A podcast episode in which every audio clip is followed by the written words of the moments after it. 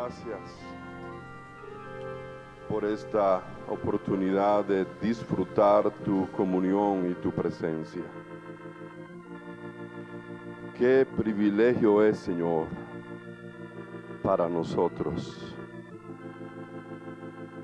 Qué privilegio es. Con razón, el salmista dijo, mejor es un día en tus atrios que mil fuera de ellos. Señor, gracias por tu misericordia. Por favor, si pudieran ir conmigo, Apocalipsis capítulo 3, verso 7. Capítulo 3, verso 7. En adelante.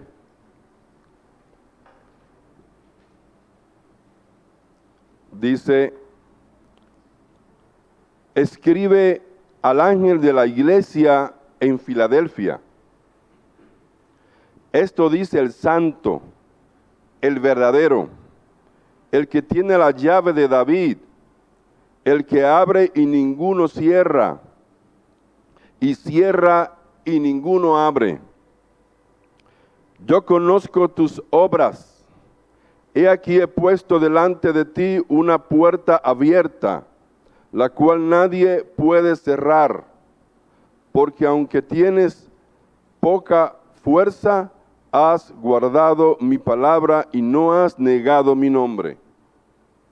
He aquí, yo entrego de la sinagoga de Satanás a los que se dicen ser judíos y no lo son, sino que mienten. He aquí yo haré que vengan y se postren a tus pies y reconozcan que yo te he amado. Por cuanto has guardado la palabra de mi paciencia, yo también te guardaré de la hora de la prueba que ha de venir sobre el mundo entero para probar a los que moran sobre la tierra.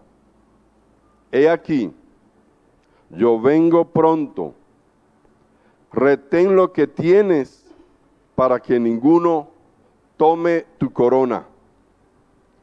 Al que venciere, yo lo haré columna en el templo de mi Dios y nunca más saldrá de allí. Y escribiré sobre él el nombre de mi Dios y el nombre de la ciudad de mi Dios, la nueva Jerusalén, la cual desciende del cielo de mi Dios y mi nombre nuevo. El que tiene oído, oiga lo que el Espíritu dice a las iglesias. Hermanos y hermanas, este mensaje que acabamos de leer es uno de siete que el Señor envía a aquellas siete iglesias que estaban en Asia. Y voy a mencionar algunas virtudes o cualidades que el Señor mismo resalta a esta iglesia de Filadelfia. Él dice, yo conozco tus obras obras. Las obras son muy importantes. No es solamente fe, eso lo entendemos, ¿no? La fe verdadera, genuina, tiene obras. También le dice, has guardado la palabra de mi paciencia. La paciencia, un fruto del Espíritu. Muy, muy necesaria para cada uno de nosotros. Y luego le dice, no has negado mi nombre, o sea que has sido fiel, ha mostrado fidelidad. Pero el Señor habla de un aspecto que pudiéramos decir como una debilidad en esta iglesia de Filadelfia. Dice, tienes poca fuerza.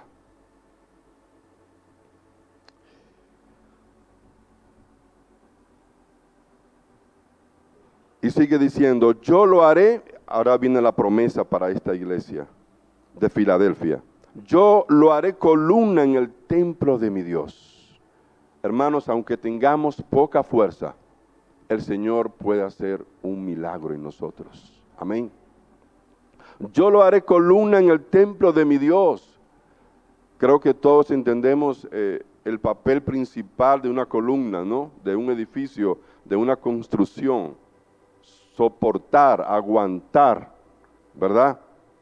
Todo el peso que tiene arriba, sostener ese gran peso.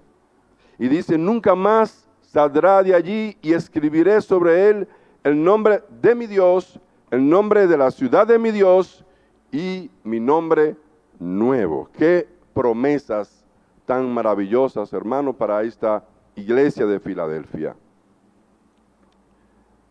Pero, y es el pero que quiero resaltar en esta mañana, tiene que retener lo que tienes. El verso 11 que ya leímos, él le hace una advertencia a la iglesia de Filadelfia. He aquí yo vengo pronto. Retén lo que tienes para que ninguno tome tu corona. Y ese es el tema para hoy. Retén lo que tienes para que ninguno tome tu corona. A todos nos es familiar esta palabra retener. Nos habla de usar fuerza, ¿no? De agarrar algo, de prendernos de algo para que no se nos vaya.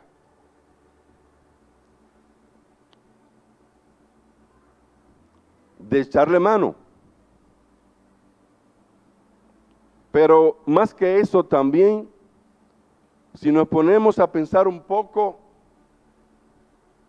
¿por qué retener?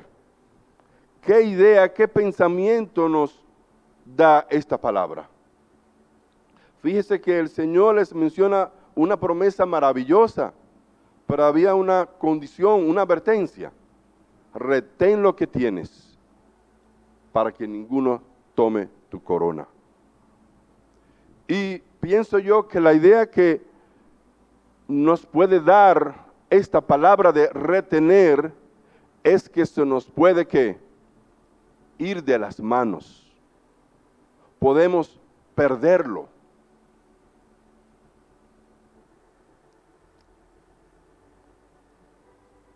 Nosotros en nuestra vida diaria hemos usado mucho esta palabra. Hasta a veces pudiéramos decir, muchacho, agarra eso, reténlo bien. Algo que no queremos que se le vaya.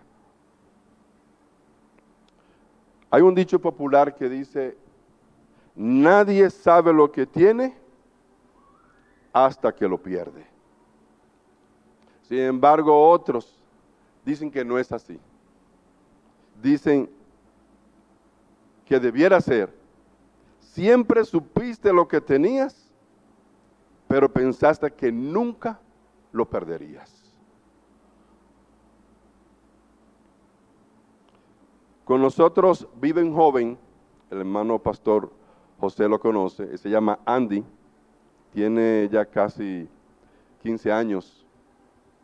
Y cuando llega el tiempo de marzo, abril, que hace mucho viento, mucha brisa. Es común allá y supongo que tal vez aquí también de volar, ustedes le dicen cometa, ¿no? O papalote, papalote. Allá le decimos chichigua. Aquí tiene otro significado, tengo entendido. Chichigua, tal vez, pero allá decimos chichigua. Pero bueno, papalote. Entonces, cuando llega este tiempo, muchos niños y jovencitos se animan a que a volar el papalote. Yo he salido con Andy eh, a acompañarlo y las veces, pocas veces hemos hecho eso. Yo lo disfruto con él. Y ya cuando uno logra elevar, que el viento eleva el papalote, y se ve allá a lo lejos y uno se emociona y teniendo ese juguete en las manos, ¿no? Y más cuando hace mucho viento, ¿verdad? Que a veces cuesta mantenerlo. Yo le digo, Andy, agarra bien el hilo, reténlo, Porque si no, otro muchacho por ahí está mirando el papalote. Y si lo dejas caer, otro va a tomarlo. Y así ha sucedido. Ninguno de nosotros quiere perder lo que con tanto esfuerzo hemos logrado. Seguramente que no. Ninguno de nosotros quiere echar a perder una herencia. Si somos candidatos para alcanzar un gran premio, debemos desear cumplir con todos los requisitos para poderlo lograr. Debemos pensar nosotros de que los logros, las cosas que costó tanto esfuerzo y sacrificio tenerlas, pueden irse de nuestras manos. Así de simple. Podemos perderlas. Dios ha prometido galardonar, premiar a su pueblo, según Hebreos 11:6. Dios es galardonador de los que le buscan. O sea que Dios da premio, ¿no? Y en 1 Corintios 9, 24 y 25, hablando de obtener un premio, de llegar a la meta, dice, corred de tal manera que lo obtengáis. Y todo aquel que lucha, dice, de todo se abstiene ellos la verdad para recibir una corona corruptible, pero nosotros una incorruptible. Y tal vez a alguien aquí ya comenzó a pensar, ¿y qué es eso de todo se abstiene? Cuando estamos corriendo en una competencia, digamos atletismo, queremos ganar el primer lugar, ¿no? Se supone, es obvio. Pero dice, de todo se abstiene. Un atleta que se esté absteniendo para poder calificar y estar en las mejores condiciones para poder ganar, está que reteniendo, guardando, ¿sí? cuidándose para poder ganar, para poder estar en las mejores condiciones y poder ganar el primer lugar. Un relato que ilustra este tema de retener lo que tenemos para que otro no tome mi corona, lo vemos en Esaú y Jacob. Esaú tenía la primogenitura y muchos de ustedes saben que esto significa que Esaú iba a recibir o, o a heredar el rango. Venía a ser el jefe de la familia o de la tribu. Heredaba a sí mismo una porción doble de los bienes paternos. Y acarreaba derechos de propiedades y títulos muy importantes, como tal vez reinar o tal vez ser un sumo sacerdote, por ser el primogénito, por tener la primogenitura. Pero ¿qué pasó? Esaú no retuvo lo que tenía. Otro, en este caso Jacob, tomó su corona. Esaú teniendo la bendición en sus manos, hermanos. Cuesta pensar esto. Él tenía la bendición en sus manos, la primogenitura. Pero sin embargo la menospreció en Génesis 25, 32 dice que Esaú dijo, he aquí yo me voy a morir. ¿Para qué pues me servirá la primogenitura? En Hebreos 12, 16 y 17 dice que por una sola comida, un plato, un guiso, vendió, hizo un trueque la gran bendición que es tener la primogenitura. Después él, deseando heredar la bendición, fue desechado porque ya fue tarde. Hermanos, a veces en la vida he visto un poquito y creo que sí, a veces en la vida hay una sola oportunidad para muchas cosas. Tal vez no todo. No hay garantía de que algo se vuelva a dar, a repetir. Pero a veces es una sola oportunidad. Y Esaú pudo haberse abstenido, obviamente, de comer ese guiso que hizo Jacob y no vender, no hacer ese trueque de algo tan importante como la primogenitura. Y sí, ciertamente hay cosas que podemos, después de haberla tenido, perderlas. Por eso la advertencia del Señor a la iglesia de Filadelfia, retén lo que tienes para que ninguno tome tu corona.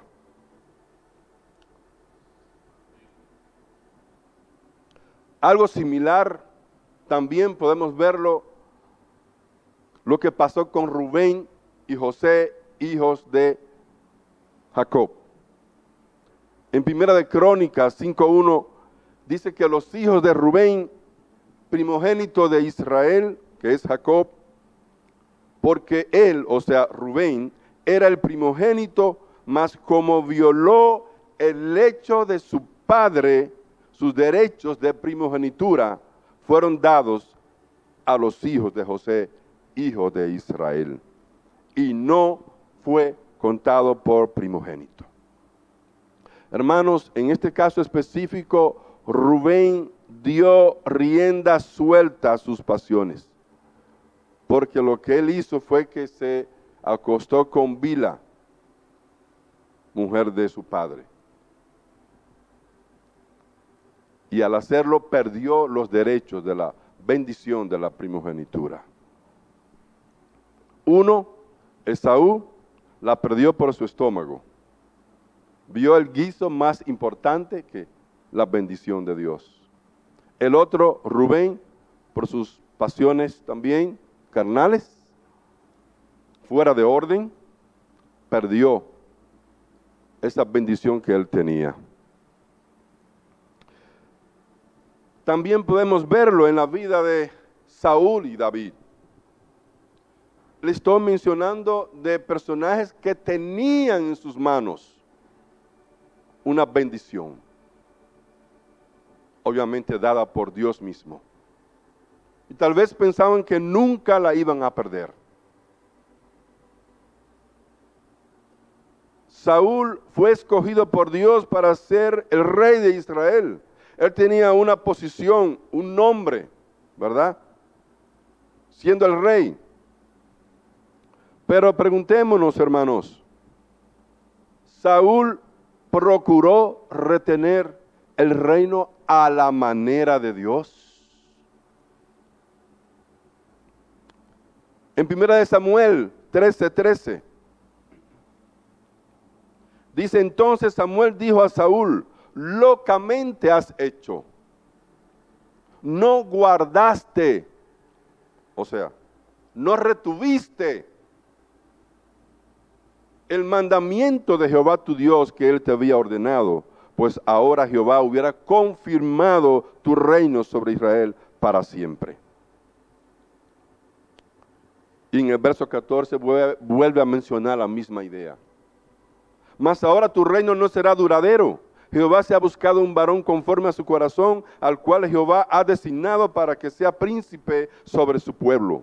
Por cuanto tú no has guardado lo que Jehová te mandó. Es cosa muy seria, hermanos. Otro, en este caso David, literalmente tomó la corona de Saúl.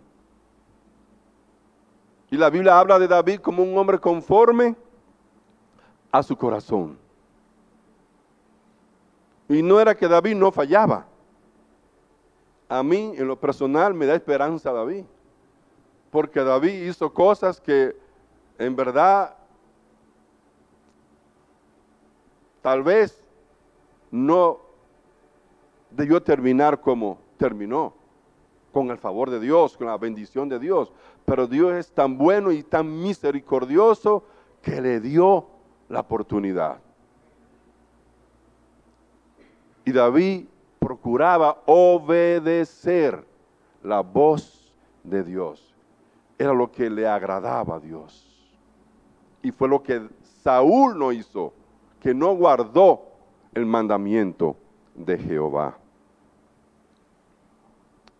¿Qué tenemos nosotros, hermanos, que retener? Una familia, una pareja, hijos, tal vez un puesto, una responsabilidad en la iglesia, o tal vez en la empresa, en lo secular, y muchas cosas más. Y todo esto es, son, son cosas de valor, de, de mayor importancia. Por lo que debemos esforzarnos para poder retenerlo. Sabemos de muchas familias que se desintegran, ¿no? Después de años, o parejas que terminan divorciándose y no hacen el esfuerzo, el sacrificio de retener la bendición de tener una pareja, de tener hijos. ¿Cuántos hijos no terminan yéndose de la casa? Triste, ¿no?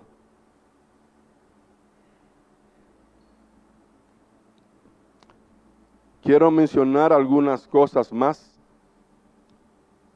que según vemos en la Biblia debemos retenerlas si queremos terminar bien.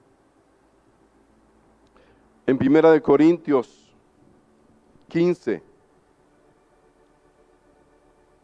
verso 1 y 2.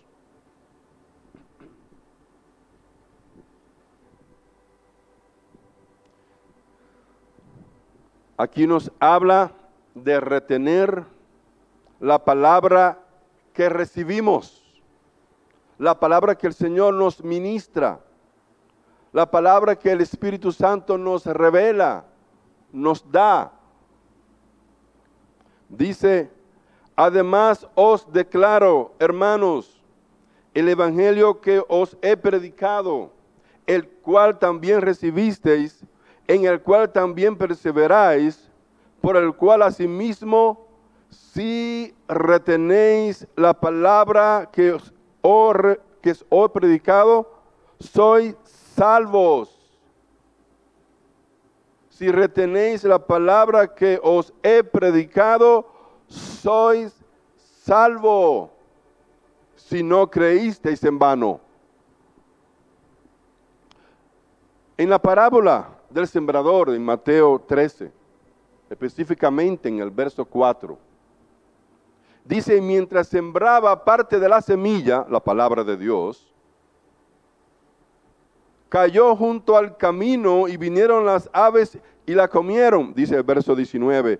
Cuando alguno oye la palabra del reino y no la entiende. ¿Qué pasa cuando nosotros los seres humanos escuchamos algo y no la entendemos? ¿La vamos a retener? ¿Va a quedar guardado en nuestros corazones? La probabilidad de que la olvidemos, uh, prácticamente un 100%. Viene el malo, dice, y arrebata lo que fue sembrado en su corazón, la palabra del Señor. Hermanos, este no pudo retener la palabra que había recibido, que había escuchado. La palabra que salva. ¿Qué sería de un creyente que no retiene, no entiende lo que escucha? dice, si retenéis la condición, si retenéis la palabra que os he predicado, sois salvos. Si no la retenemos, podríamos terminar que no siendo salvos.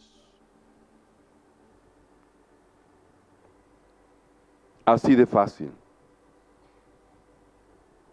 ¿Qué ejemplo tenemos con los hermanos de Berea? dice que cuando ellos escuchaban a Pablo y quien le acompañaba, dice que ellos escuchaban las escrituras con entusiasmo.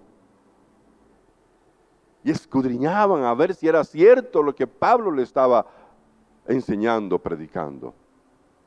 Y la Biblia enfatiza este sentir de esta iglesia de Berea.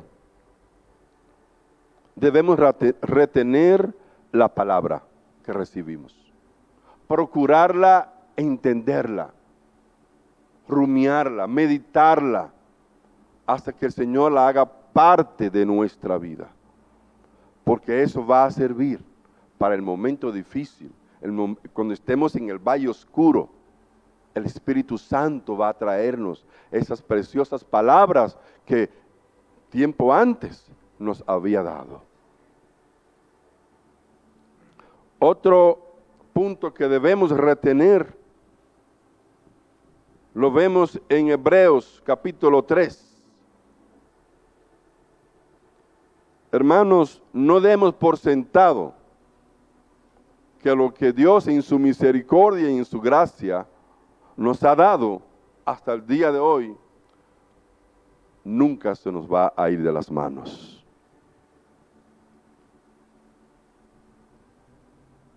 Hebreo 3, versos 5 y 6. Y Moisés a la verdad fue fiel en toda la casa de Dios como siervo, para testimonio de lo que se iba a decir. Pero Cristo como hijo sobre su casa, o sea, nosotros, la iglesia, somos su casa, su templo, la cual casa somos nosotros si retenemos firme hasta el fin. Dos cosas, dos cosas menciona aquí, debemos retener la confianza y el gloriarnos en la esperanza. Veamos primero la confianza. Debemos retener la confianza, hermanos.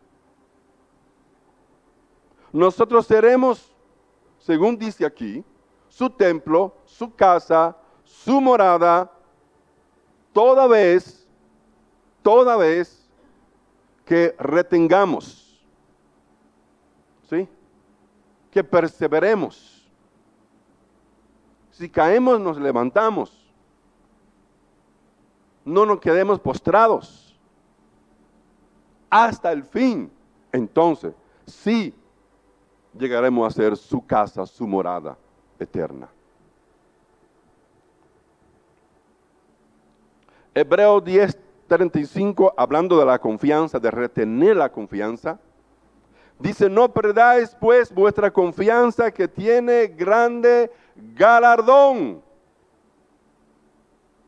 Tiene grande, recordemos que Dios da premio, ¿no? Dios sabe galardonar, ¿sí? A su pueblo, a su gente. Y dice, observemos un poquito nada más en el inicio de este verso 35 que leímos de Hebreos 10. ¿Están conmigo ahí? Dice, no que. Y cuando dice no perdáis, ¿qué puede hablarnos? ¿Que se puede perder? Una pregunta fácil. Se puede perder. Dice, no perdáis. Cuidado, cuidémonos. Sí, puede perderse nuestra confianza en Dios. entonces debemos retener la confianza en Dios a pesar de las circunstancias que nos rodean.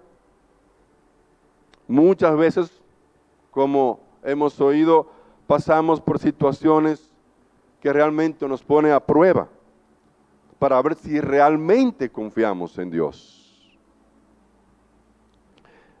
Hebreos 3:14 hablando de retener la confianza, dice, porque somos hechos participantes de Cristo,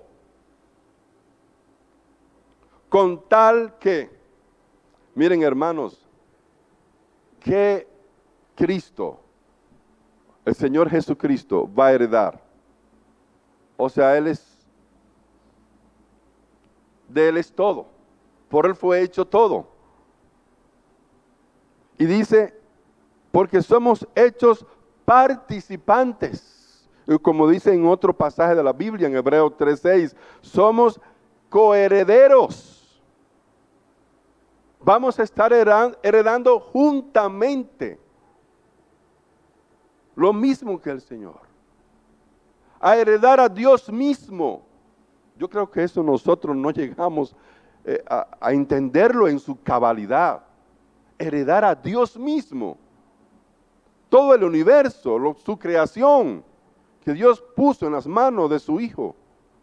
Y dice, porque somos hechos participantes de, de Cristo. Con tal, ahí está la condición otra vez, que retengamos firme hasta el fin nuestra confianza. O sea que bajo ninguna circunstancia, bajo vientos y mareas, como decimos, debemos retener la confianza en Dios a pesar de las circunstancias, a pesar de un valle oscuro por, el cual estemos pasando. El otro aspecto que debemos retener es el gloriarnos en la esperanza. Romanos 15:4. Porque las cosas que se escribieron antes para nuestra enseñanza se escribieron a fin de que por la paciencia y la consolación de las escrituras tengamos esperanza. Hermano, la esperanza, allá decimos, lo último que se pierde es la esperanza. Hay un dicho allá, sí. No sé si aquí se menciona. Debemos mantener, retener, guardar la esperanza en qué? Voy a mencionar varios puntitos. Los, en los cuales la Biblia nos habla de retener la esperanza. Por ejemplo, Romanos 5.2.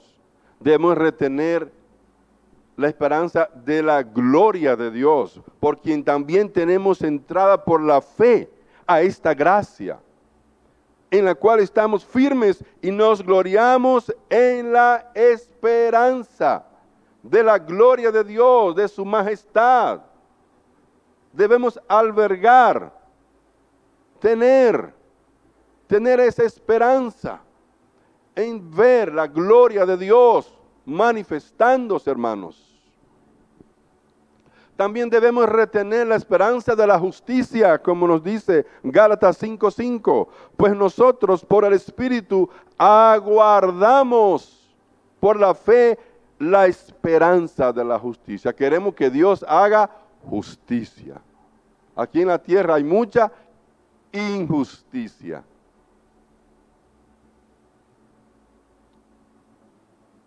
Yo he oído personas, inclusive inconversas, que no conocen al Señor. Yo espero que Dios haga justicia un día, dicen. O yo espero una justicia divina. Porque es obvio que se necesita. Los hombres han querido hacer lo que ellos quieran, pero eso va a ser hasta un día. Amén. Cuando el Señor diga hasta aquí, ya. Y será la justicia divina que va a predominar en la tierra. Entonces debemos tener esa esperanza. También debemos tener la esperanza de salvación. Hay quienes piensan que algunos sectores no, que la salvación nunca se pierde. Imagínense. Pero la Biblia así en varias partes hace claro esto. Por ejemplo en Romanos 10. 26, porque si pecáramos voluntariamente, voluntariamente después de haber recibido el conocimiento de la verdad, ya no queda más sacrificio por los pecados, sino una horrenda expectación de juicio y de, y de hervor de fuego que ha de devorar a los adversarios. O sea, hermanos, que sí está esa posibilidad. En primera de Tesalonicenses 5.8 dice, pero nosotros que somos del día seamos sobrios, habiéndonos vestido con la coraza de fe y de amor y con la esperanza de salvación como yelmo. La vida eterna, otro aspecto que involucra la esperanza. Debemos tener la esperanza en que vamos a recibir la vida eterna.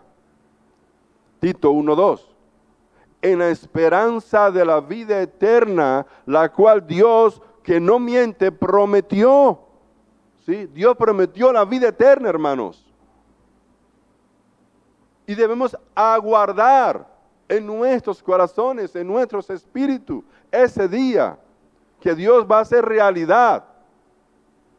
Que su pueblo, los creyentes, entren en la vida eterna. Y algo muy bonito para mí, y seguramente para muchos de ustedes, es la esperanza de ver a Cristo en nosotros. Colosenses 1:27. Cristo en vosotros, la esperanza de gloria. Uno de mis deseos, mis anhelos, es ver al Señor realmente moviéndose. ¿Sí?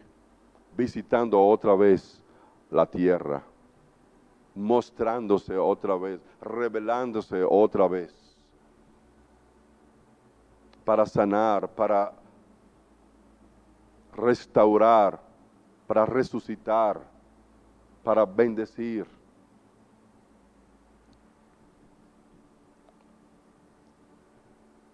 Y como hemos estado comentando, para poder retener algo para que no se nos vaya de la mano, tenemos que hacer un esfuerzo, un sacrificio. Y en este mismo contexto, como Dios le dice el mensaje del Señor a la iglesia de Filadelfia, le dice al que venciere,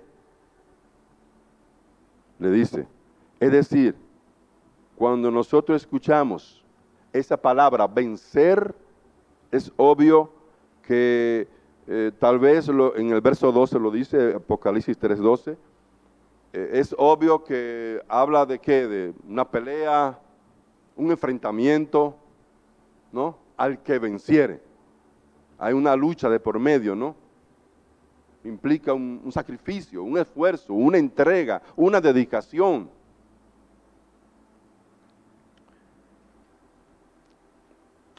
Y a cada una de las iglesias, de las siete iglesias en Apocalipsis, a, a las cuales le fue enviado este mensaje, el Señor le dice lo mismo. El mensaje de Jesucristo por medio de su siervo Juan a las siete iglesias. Él le dice lo mismo. Apocalipsis 2.7 a la iglesia de Éfeso. Dice, al que venciere, le daré a comer del árbol de la vida, el cual está en medio del paraíso de Dios. A la iglesia de Esmirna, en Apocalipsis 2, 10 y verso 11, el verso 11 específicamente al final. Dice, el que venciere no sufrirá daño de la segunda muerte. A cada iglesia el Señor le enfoca, le comenta, le dice de alguna debilidad, de algún problema, pero a todas les da este mismo mensaje, al que venciere a la iglesia de Pérgamo, Apocalipsis 2, 17.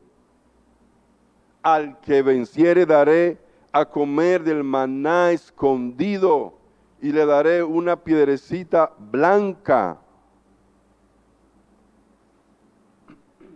Y en la piedrecita escrito un nombre nuevo, el cual ninguno conoce sino aquel que lo recibe.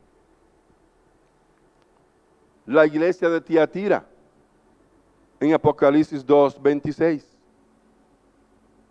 Al que venciere y guardare mis obras hasta el fin, yo le daré autoridad sobre las naciones.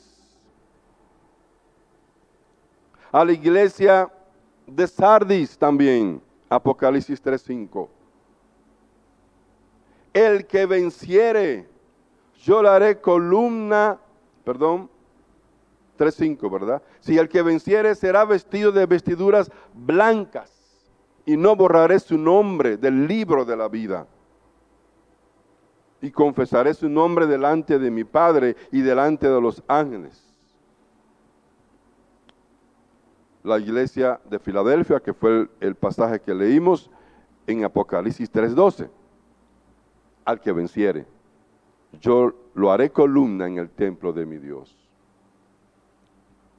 Y por último, la iglesia de la Odisea. Apocalipsis 3:21. Aún para la iglesia de la Odisea hay esperanza, hermanos. Había esperanza, pero tenía que, que vencer. Al que venciere, le daré que se siente conmigo en mi trono. Le dice a la iglesia de la Odisea. Así como yo he vencido y me he sentado con mi Padre en mi trono. Tremendo, hermanos. Falta una iglesia todavía. ¿Saben cuál es? Nosotros. La número 8. No es que hay un mensaje para ocho iglesias, por favor, pero para nosotros. Y yo digo, ¿cuál sería también el mensaje para nosotros? Ya que a todas estas siete les dice lo mismo, que debe vencer. ¿Cuál sería para nosotros entonces el mensaje? Igual. Debemos vencer.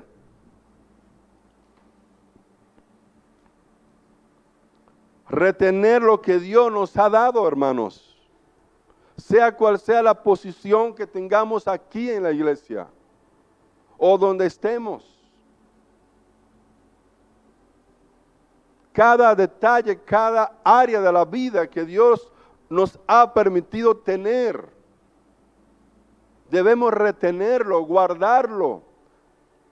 Y como ya hemos compartido, la palabra que hemos recibido, aquella palabra que el Espíritu de Dios nos habla, nos toca, nos revela.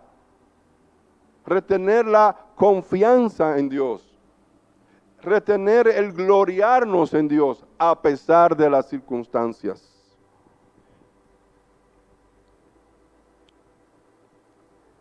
Quiero leer este último pasaje en Romanos 8, 17, aunque hice alusión a él en el transcurso de la prédica. Romanos 8, 17 dice, y si hijos, y si hijos, si hemos nacido de nuevo, si el Señor nos ha encontrado, hermano, qué privilegio el haber recibido el don de la salvación. Qué bendición, hermanos. Y si hijos, también herederos, herederos de Dios y coherederos, heredando juntamente con Cristo. Pero, si es que batallamos, si es que luchamos, si es que nos esforzamos, si es que padecemos juntamente con Él para que entonces juntamente con Él seamos glorificados. Amén, hermano.